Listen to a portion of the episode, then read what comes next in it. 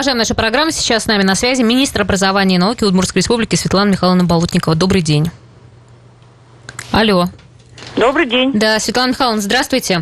Ну, давайте с, да, сразу и начнем, наверное, по поводу ОГЭ, ЕГЭ. А, давайте э, расскажем, как они в этом году будут проходить. Да, значит, еще раз.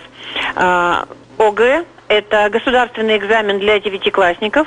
В этом году отменен на уровне Министерства просвещения Российской Федерации, но документа пока у нас в наличии нет. Хотя объявлено, что государственный экзамен в девятых классах отменен. Аттестаты будут выдаваться на основании итоговых оценок и положительного зачета по собеседованию по русскому языку. Угу. Угу. По поводу ЕГЭ. Э, что касается единого государственного экзамена. Пока информация у нас та же, то есть э, с 8 июня единый государственный экзамен будет перенесен на более поздние сроки, но сроки эти не определены. Определенности мы ожидаем буквально в течение этой недели, так как законопроект об изменениях в итоговую государственную аттестацию находится на рассмотрении в Государственной Думе Российской Федерации и вот-вот должен выйти. Что касается самой процедуры, Здесь э, процедура будет проходить традиционно. Единственное возможное изменение э, в связи э, с режимом повышенной готовности, то есть эпидобстановкой. Возможно, это будет два дня для того, чтобы рассадить одиннадцатиклассников, выпускников на расстояние, которое сейчас требуется по нормам.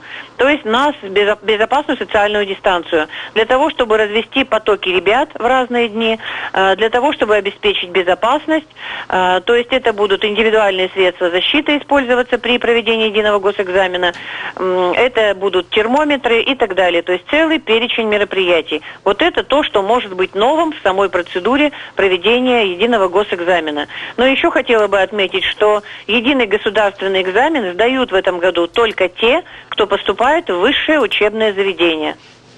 То есть и э, результаты единого госэкзамена в этом году не нужны для того, чтобы получить аттестат. Аттестат выдается как в девятых классах, так и в одиннадцатых по итоговым оценкам.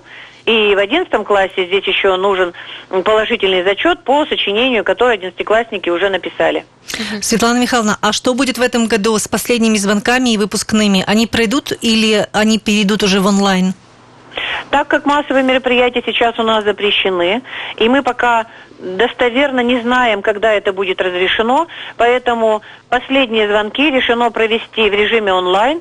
Здесь э, каждая школа выходит э, в свой режим, э, и 9 числа, э, для девятых классов это будет 29 в 11 часов, а для 11 классов это будет 30 числа в 11 часов.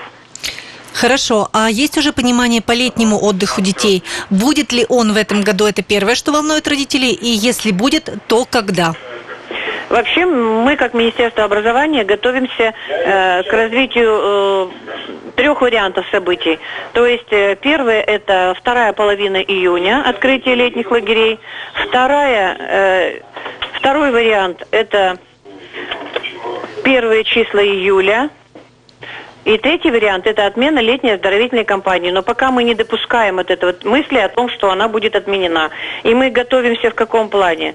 А, то есть обеспечение средствами безопасности, соблюдение требований Роспотребнадзора, э, Министерства здравоохранения, потому что ситуация сейчас у нас особая. Но мы готовимся. И лагеря готовятся. А что будет Пока со школ... решений на эту тему нет, мы ждем методических рекомендаций э, с Министерства просвещения. А что будет со школьными лагерями? Их не будет? А, точно так же. Готовимся к открытию пришкольных лагерей. А, сейчас они получают санэпидемзаключение, э, входят в наш реестр лагерей. Э, также готовим Э, все необходимые средства для того, чтобы выполнить требования Роспотребнадзора и Министерства здравоохранения по размещению детей. Это и средства индивидуальной защиты, и обработка помещений, и рециркуляторы, то есть облучатели воздуха, средства для обработки рук, то есть вот весь этот перечень мероприятий мы выполняем и готовимся. И очень надеемся, что конец июня, начало июля мы откроем и пришкольные лагеря. Светлана Михайловна, Роспотребнадзор выпустил свои рекомендации по поводу того, как должны школы начать учиться в сентябре 2020 года. Там есть ряд требований, но я перечислю некоторые из них. Это то, что уроки должны начинаться у детей в разное время для того, чтобы минимизировать общение. Перемены, соответственно, большой не должно быть для того, чтобы они общались друг с другом. Но то, что школы э, должны быть обеспечены антисептиками, это понятно. Затем физкультура должна проходить на улице, ну и так далее. Вот интересно, наши школы в Удмуртии, они готовы э, выполнить такие рекомендации? У нас есть для этого условия? Ну, во-первых, я хотела бы сказать, что мы очень надеемся, что 1 сентября мы начнем в штатном режиме. А методические рекомендации, о которых вы говорите, они, в принципе, к организации образовательного процесса и в тех случаях, когда вот сейчас у нас работают э, детские сады в дежурных группах, они к ним имеют отношение, э, в том числе. Э, есть регионы, которые уже открыли школы, э, единичные случаи такие есть, вот это к этому относятся методические рекомендации. То есть мы пока не говорим о том, что мы 1 сентября начнем работать именно по этим метод рекомендациям, пока мы на это не ориентируемся. То есть мы их применяем э, в отношении к летним лагерям, мы их применяем в отношении к детским садам, мы их применяем по отношению к организации единого государственного экзамена, то есть все, что там прописывается, развести потоки детей, э, соблюдать дистанцию, размещение в кабинетах в учебных, пользование средствами индивидуальной защиты. Еще раз повторю, что рециркуляторы, то есть очистители воздуха. Вот это все мы сейчас используем и готовимся, но не к 1 сентября. Я очень надеюсь, что 1 сентября в нормальном режиме начнем. Ну, то есть, получается, эти рекомендации, они не обязательны они для вообще, выполнения? Нет, а, нет, почему? Это рекомендации для выполнения э, вот в данной сейчас ситуации. Мы не знаем пока, что будет 1 сентября. Надеемся, что начнем учебный год нормально. Эти рекомендации на действующий период мы ими пользуемся.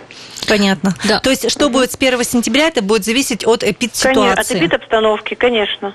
Угу. Вот еще по поводу учебного года. Когда, в какие сроки он закончится?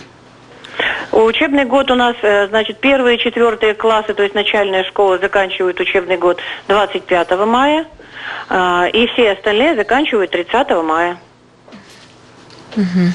Хорошо, ну если говорить э, по поводу того, что сейчас происходит, вот э, такой, наверное, риторический вопрос. Школа уже не будет прежней, и в любом случае перемены в образовании будут, скажем так, с нового года учебного? Да, знаете, мы, э, находясь в дистанционном образовании, сделали для себя достаточно много выводов. А, первые, вот мы будем проводить августовскую конференцию для педагогов, и один из самых важных и первых вопросов будет это как раз э, организация дистанционного обучения и будущее, то есть возможность применения этого дистанта в ходе образовательного процесса. А можно узнать, вот как... разных... Да. Что? Да-да-да, я просто хотела уточнить вот по поводу дистанционного обучения, там что, что, какие важные моменты будут изменены? Ну, во-первых, мы понимаем, что действительно методическая база, которая может обеспечивать дистанционное э, образование, она у нас э, не подготовлена была к этой ситуации. То есть даже в республике у нас э, в полном смысле этого слова на дистанционное обучение из школ вышли только единицы, остальные с электронным обучением, э, с применением смешанных разных форм обучения. Сейчас предстоит все систематизировать и проанализировать, что происходило, какой опыт позитивный, а позитивный опыт есть, и его достаточно много. То есть его будем транслировать дальше, посмотрим, как, каков был опыт в регионах, все это обобщим, и потом будущее у дистанционного обучения есть еще и в том смысле, что, э, например, сельская местность, недостаточность педагогических кадров, теперь понимаем, что при наличии хорошего интернета мы можем организовать занятия э, с педагогом из разных населенных пунктов, если, скажем, э, в каком-то из населенных пунктов этого педагога нет. Потом мы понимаем, что очень успешно можем использовать дистант в сетевой школе, какие-то отдельные курсы выводить на дистант, в том числе и в среднем профобразовании. Выводов достаточно много.